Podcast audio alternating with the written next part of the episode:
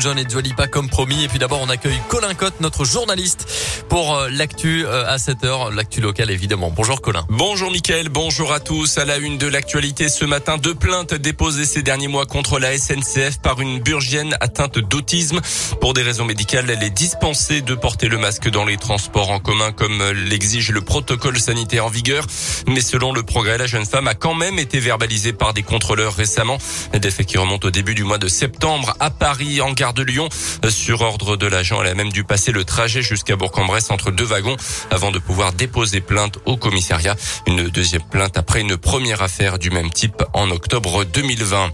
Des retards en série à prévoir sur les chantiers. On vous en a déjà parlé sur Radio Scoop. De nombreux artisans sont confrontés en ce moment à une vraie pénurie de matériaux.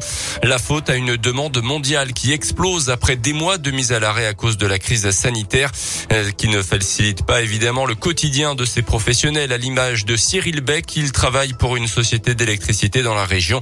Les difficultés d'approvisionnement demandent un vrai effort d'adaptation aux salariés de l'entreprise. On l'écoute.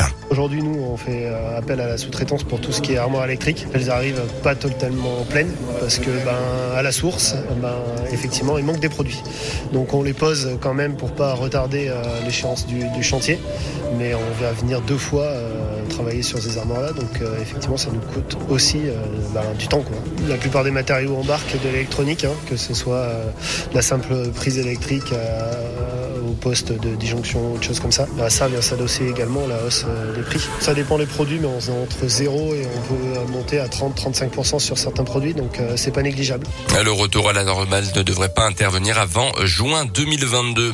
À retenir également dans l'un le début de la quinzaine citoyenne à Bourg-en-Bresse jusqu'au 18 octobre. Plusieurs réunions entre habitants et élus municipaux seront organisées dans différents quartiers de la ville euh, pour évoquer les sujets qui préoccupent les habitants au quotidien. Ça commence ce soir à 18h30 à l'école Charles Perrault pour les secteurs Grand Chal, cimetière et Alimentec.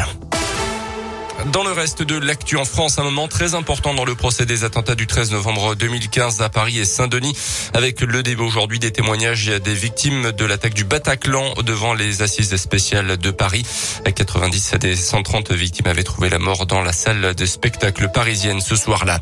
La réaction du pape après la publication hier du rapport sur les abus sexuels dans l'église en France, François exprime son immense chagrin face à l'effroyable réalité. Selon ce rapport publié après deux ans d'enquête, plus de 216 000 personnes ont été abusées sexuellement par un membre de l'Église depuis 1950. Un chiffre qui a fait l'effet d'une bombe hier, le patron des évêques de France évoquant notamment sa honte et son effroi. Les sports avec le basket et la Gelborg veut absolument confirmer à Limoges après sa victoire à Pau samedi lors de la première journée de championnat. Les Bressans enchaînent sur un deuxième déplacement chez un autre grand nom du basket. Direction Limoges et Beaublanc avec la volonté de frapper un autre grand coup dès le début de saison pour l'entraîneur de la jeu, Laurent Leniam. Nous, c'est bien déjà qu'on ait commencé par une victoire à Pau parce que Pau est une belle équipe et nous, sans être extraordinaire, on a fait un match plutôt solide défensivement. Voilà, mais on a été dans l'état d'esprit requis et ça, c'est le plus important. Et maintenant, ben, on s'attaque à Limoges et on sait que ça va être un match très difficile. Limoges aurait dû gagner à Nanterre.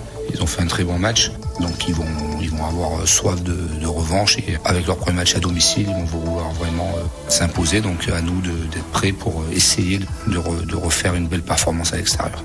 Limoges, JL Borcou d'envoi du match ce soir à 20h. Un match à suivre comme d'habitude en direct et en intégralité sur la web radio JL Borc sur radioscoop.com. Merci beaucoup Colin. On vous retrouve dans 30 minutes pour le